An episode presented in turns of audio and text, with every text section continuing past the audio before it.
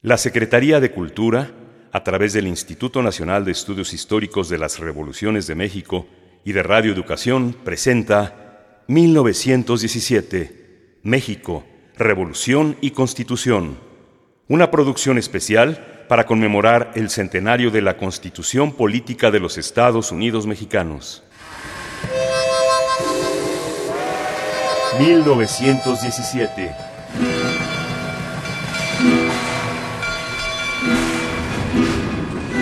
México.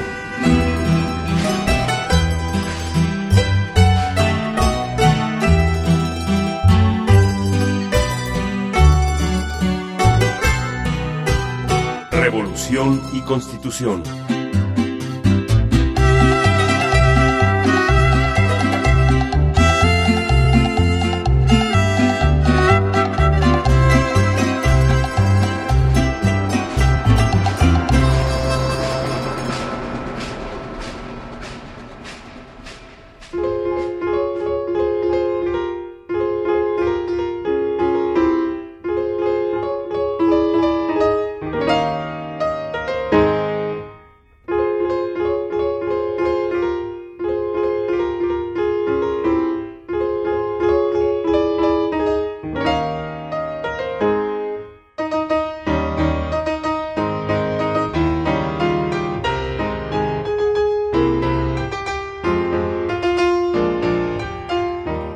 A mediados del siglo XIX, los liberales mexicanos establecieron la independencia del Estado con relación a la Iglesia y fundaron el Estado laico.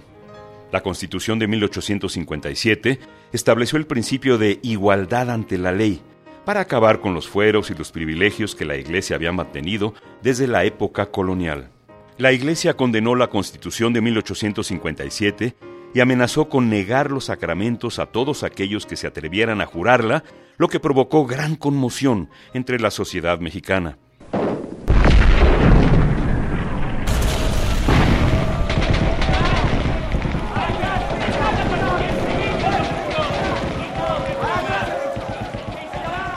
Apoyados por la Iglesia, los grupos conservadores organizaron un levantamiento armado para desconocer la Constitución, lo que dio inicio a una guerra civil que duró tres años, la Guerra de Reforma. En el fragor de la guerra, el gobierno constitucional del presidente Benito Juárez decretó varias leyes para acabar con aquellos elementos que servían de apoyo al clero. Nacionalizó los bienes eclesiásticos, estableció el matrimonio civil, el registro civil y la libertad de creencias como un derecho natural del hombre. El presidente Juárez estableció también la secularización de los cementerios y los hospitales. Pero durante el régimen de Porfirio Díaz, los principios liberales no fueron cumplidos a cabalidad. La política porfiriana fue tolerante con el clero ante las violaciones a la ley, lo que originó el resurgimiento del movimiento liberal al comenzar el siglo XX.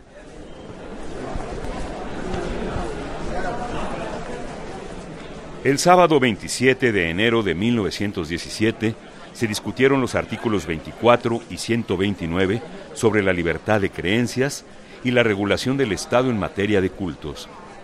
Aunque algunos diputados propusieron una sola discusión para los dos artículos, la Asamblea decidió votarlos por separado. Ciudadanos, diputados, Daré lectura al dictamen de la Comisión de Constitución sobre el artículo 24. Todo hombre es libre para profesar la creencia religiosa que más le agrade y para practicar las ceremonias, devociones o actos del culto respectivo en los templos o en su domicilio particular, siempre que no constituyan un delito o falta penados por la ley. Todo acto religioso de culto público deberá celebrarse precisamente dentro de los templos, los cuales estarán siempre bajo la vigilancia de la autoridad. El ciudadano diputado Enrique Recio emite un voto particular que dice, Para completar de una manera radical el artículo 24 del proyecto de reformas en estudio, deben agregarse las dos fracciones siguientes. Uno, que se prohíba al sacerdote de cualquier culto impartir la confesión auricular. Dos, que el ejercicio del sacerdocio se limite a los ciudadanos mexicanos por nacimiento, los cuales deben ser casados civilmente si son menores de 50 años de edad.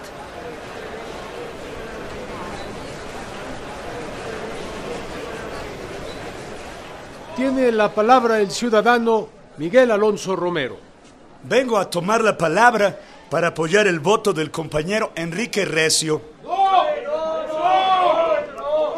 Señores, señores, todo mundo sabe que la confesión auricular es uno de los actos más inmorales que se han llevado a efecto con objeto de fiscalizar los actos más íntimos de la vida privada.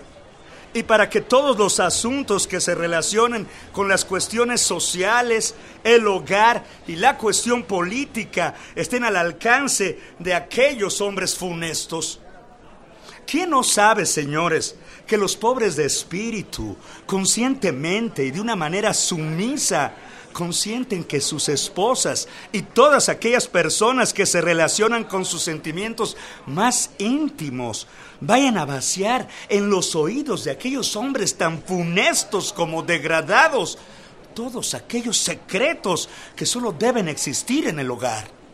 Creo, señores, que como ustedes son personas honradas, personas morales, pondrán todo su esfuerzo para evitar este abuso e impedir esta inmoralidad. Que no cabe duda que cada mujer que se confiesa es una adúltera y cada marido que lo permite es un alcahuete.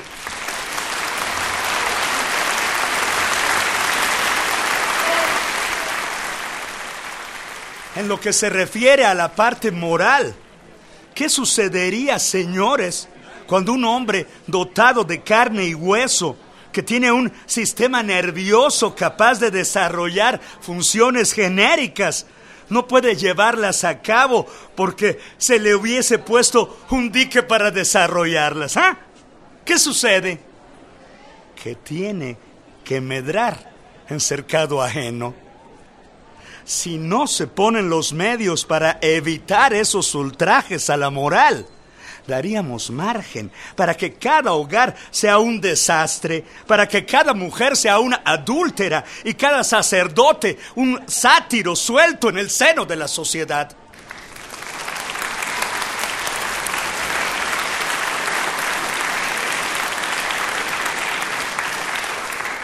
Tiene la palabra el ciudadano Fernando Lizardi. Señores eh, diputados, por lo que se refiere al dictamen, solo tengo que decir que es la expresión genuina de la libertad de conciencia. Sobre las adiciones que propone el diputado Enrique Recio, tengo algunas objeciones. Mientras que los católicos creen que la confesión es un acto moral, los que no somos creyentes creemos que es un acto inmoral. ¿Quién tiene razón? Yo creo que nosotros. Pero este acto inmoral no puede estar prohibido por la ley, ni mucho menos por la Constitución, porque en este caso tendríamos que prohibir otra multitud de actos inmorales en la Constitución. Tendríamos que decir, por ejemplo, que queda prohibido el onanismo. Que la confesión es una inmoralidad, no cabe duda, pero no es una inmoralidad considerada en sí misma.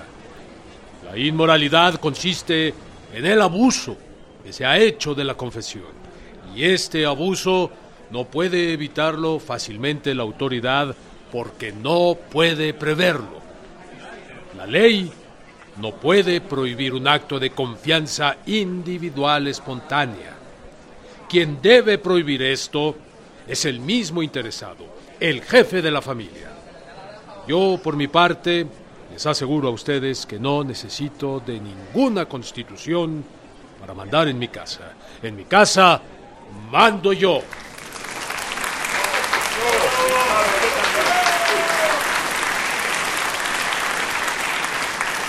Por lo que se refiere al ejercicio del sacerdocio por sacerdotes castos sería una medida moralizadora contraria a la misma libertad individual. Haríamos de un grupo de individuos un grupo de esclavos, obligándolos a casarse a fuerza. Si el Estado no le reconoce personalidad a la Iglesia, es una verdadera incongruencia que nos pongamos a establecer determinadas clases de obligaciones.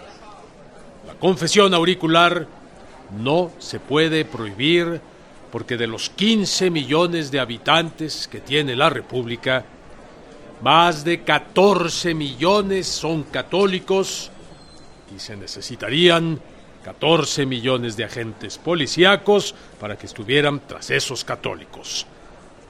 Sobre el ejercicio del sacerdocio por sacerdotes castos, la verdad es que ninguno de nosotros tiene necesidad de buscarles novias a los señores curas.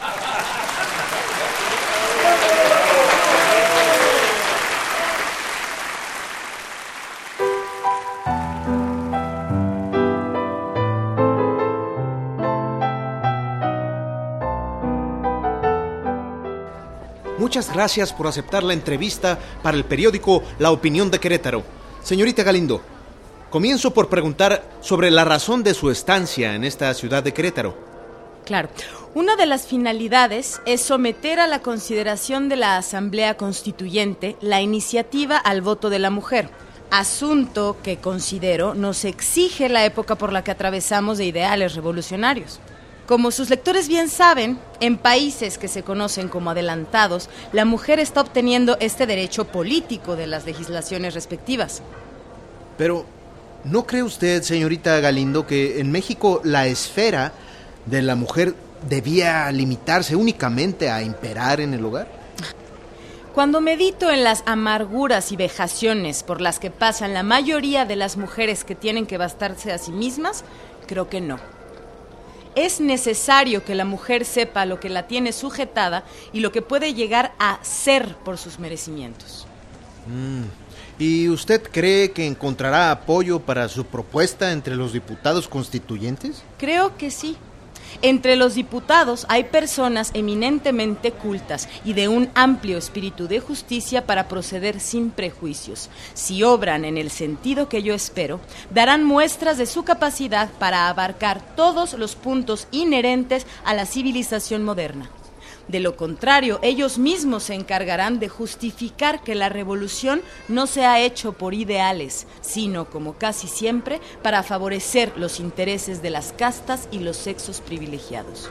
Pero, ¿no cree usted que al concederse el voto a las mujeres volverá a ser de nuevo incontrastable la influencia del clero? En México, la mujer siempre ha sido un instrumento del clero pero el constitucionalismo puede arrebatarle esa fuerza. Como dijo un pensador, si sabio es el ingeniero que aprovecha la fuerza oculta en un salto de agua, es más sabio el legislador que está aprovechando la inmensa fuerza oculta en el pensamiento y en el corazón de la mujer.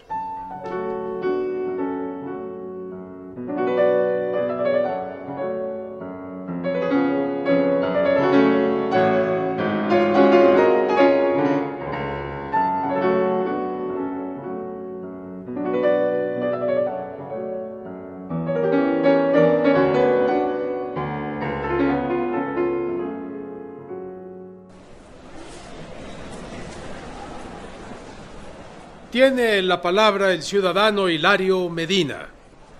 Si la libertad de conciencia es el principio que más sangre ha necesitado, señores, cualquier ataque contra ese principio, sea que se trate de la confesión auricular, el matrimonio o de cualquier otra forma que ataque un dogma, es obrar contra la libertad de conciencia. Y yo protesto contra todo ataque a la libertad de conciencia.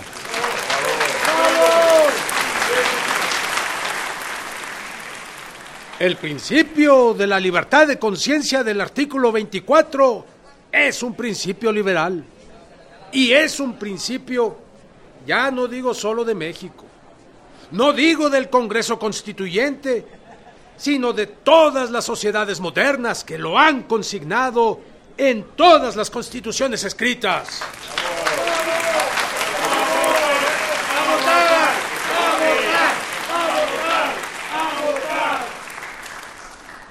Tiene la palabra el ciudadano Enrique Recio. La confesión auricular es un gran delito que se ha venido cometiendo y nosotros debemos pedir de una vez por todas que sea abolido por completo. ¿Hasta cuándo vamos a permitir, señores, que los ministros de los cultos de la República Mexicana estén supeditados a la autoridad del príncipe de Roma?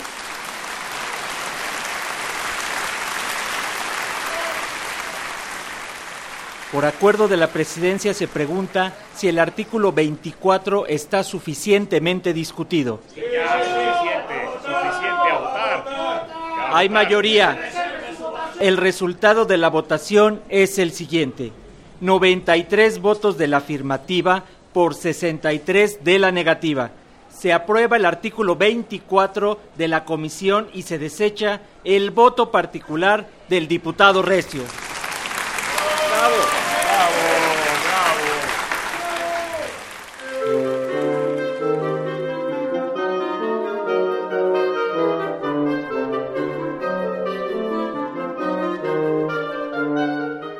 La misma sesión del 26 de enero de 1917 se discutió el artículo 129 sobre la regulación del Estado en materia de cultos. El proyecto de don Venustiano Carranza retomaba las ideas expresadas en las leyes de reforma.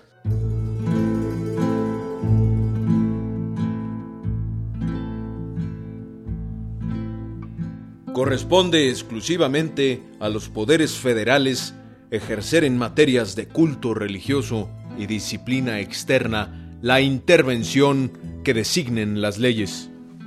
El Estado y la Iglesia son independientes entre sí. El Congreso no puede dictar leyes estableciendo o prohibiendo religión alguna. El matrimonio es un contrato civil. Este y los demás actos del estado civil de las personas son de la exclusiva competencia de los funcionarios y autoridades del orden civil. La simple promesa de decir la verdad y de cumplir las obligaciones que se contraen sujeta al que la hace, en caso de que faltare a ella a las penas que con tal motivo establece la ley.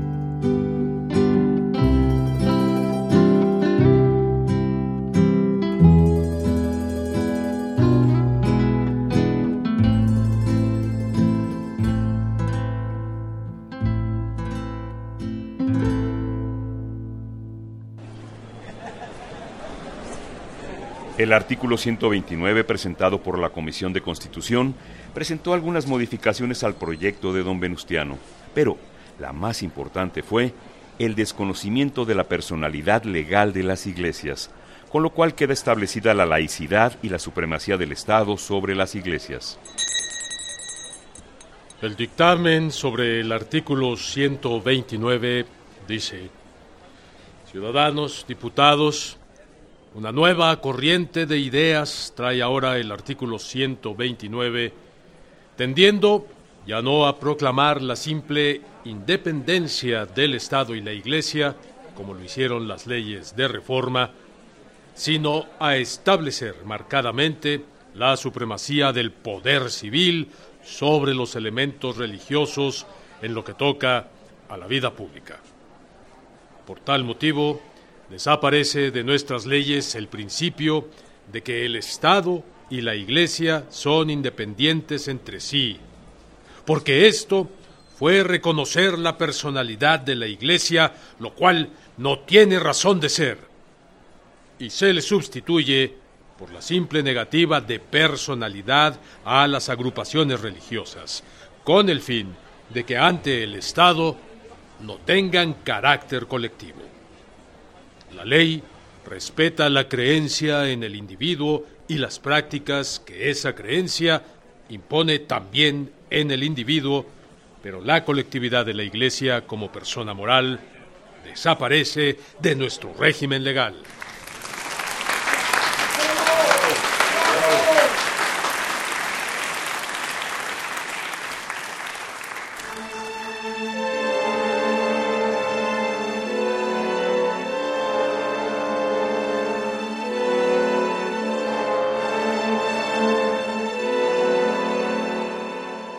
Para evitar la intervención del clero en actividades políticas, en el artículo 129 quedaron establecidas una serie de medidas como la prohibición a los ministros de culto de hacer crítica a las leyes, las autoridades y el gobierno, el derecho de asociarse con fines políticos y publicar temas relacionados con la política nacional.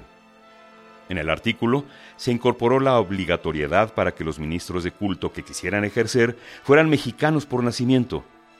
Se asignó a las legislaturas de los estados determinar el número máximo de ministros de los cultos y se declararon como propiedad de la nación los templos de culto público. Tiene la palabra el ciudadano José Álvarez. Señores diputados, como bien lo ha dicho nuestro primer jefe en México, a nadie se persigue porque tenga tales o cuales creencias religiosas. El problema que tenemos en México es absolutamente político, porque el clero católico, apostólico, romano, especialmente, ha venido tratando de dominar la ciencia de la multitud inculta, con objeto de proseguir sus operaciones. Sé que algunos de los apreciables compañeros que van a tomar la palabra vienen a sostener aquí que las legislaturas de los estados no podrán, por ningún motivo, fijar el número de clérigos que debe haber en cada población. Pero esto, señores diputados, yo lo estimo no solo necesario, sino que es un deber del gobierno poner remedio a esa plaga. El clero es una institución nociva a la sociedad, pero al mismo tiempo es un enemigo político del gobierno. Y creo que ya que se tiene la debilidad de tolerarlo, debe tenerse la energía de reglamentarlo. Es necesario fijar un hasta aquí a esa inmensa multitud de zánganos que viven sin trabajar, a costillas de la sociedad, a costilla de todos los demás. Que ejerzan su ministerio, que trabajen con toda libertad, pero que tengan un límite y que se dediquen verdaderamente a trabajar. Ah, si es que se puede llamar trabajo a lo que ellos hacen.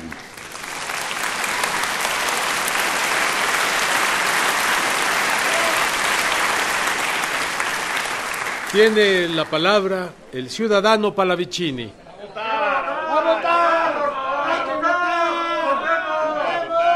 Si la Asamblea considera suficientemente discutido el asunto, no tengo inconveniente en renunciar al uso de la palabra.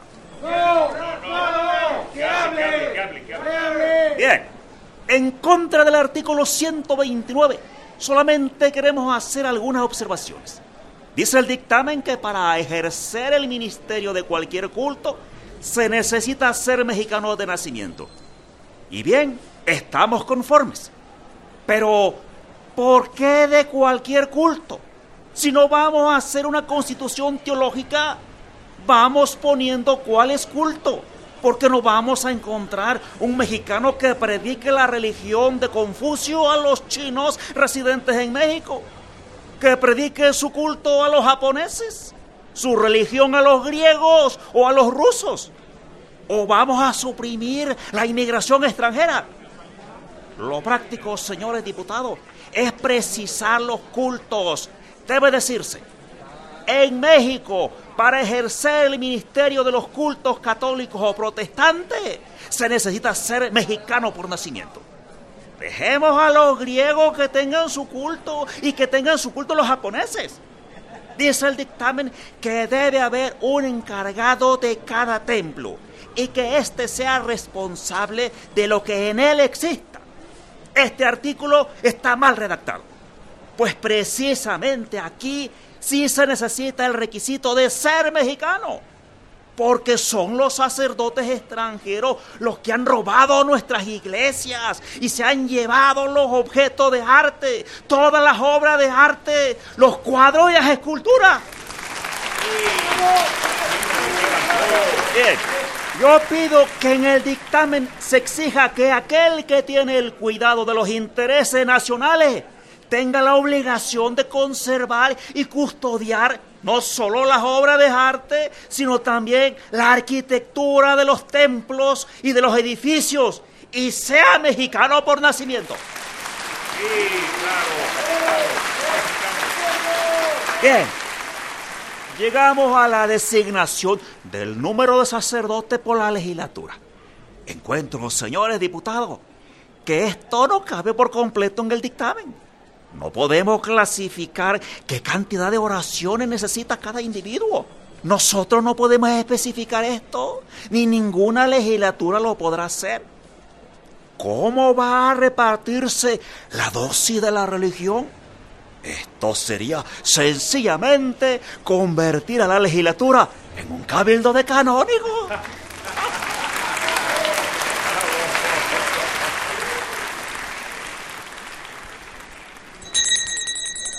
Presidencia ordena que en vista de que solo quedan pocos ciudadanos diputados en el salón, mañana se dará el resultado de la votación. El 30 de enero de 1917, el Congreso Constituyente aprobó el artículo 129 con ligeras modificaciones. El diario de debates no registró la votación con que fue aprobado. En la Constitución, el artículo 129 pasó a ser el 130.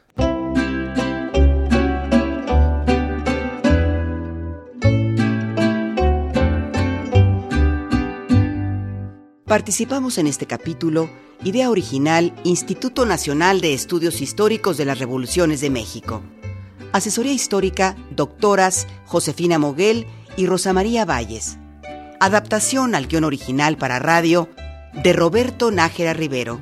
Rúbrica y música incidental original de Ernesto Anaya. Como narrador, Juan Stack. En el papel de Venustiano Carranza, Sergio Bonilla. Interpretando a Hermila Galindo, Fernanda Echevarría, con la actuación de José Ángel Domínguez, Sergio Bustos, Joaquín Chablé, Francisco Muñoz, Roberto Nájera y María Eugenia Pulido. En el equipo de producción, Fortino Longines, Gabriela Castillo, Francisco Muñoz, Lourdes Garzón, Laura Elena Padrón y María Felicitas Vázquez Nava.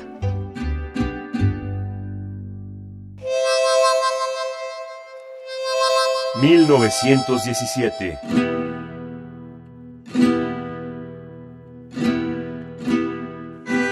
México.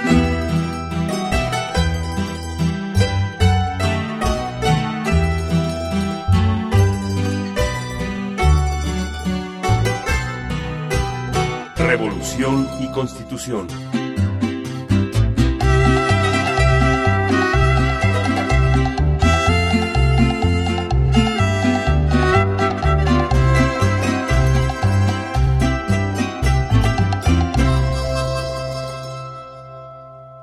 La Secretaría de Cultura, a través del Instituto Nacional de Estudios Históricos de las Revoluciones de México y de Radio Educación, presentó 1917, México, Revolución y Constitución, una producción especial para conmemorar el centenario de la Constitución Política de los Estados Unidos Mexicanos.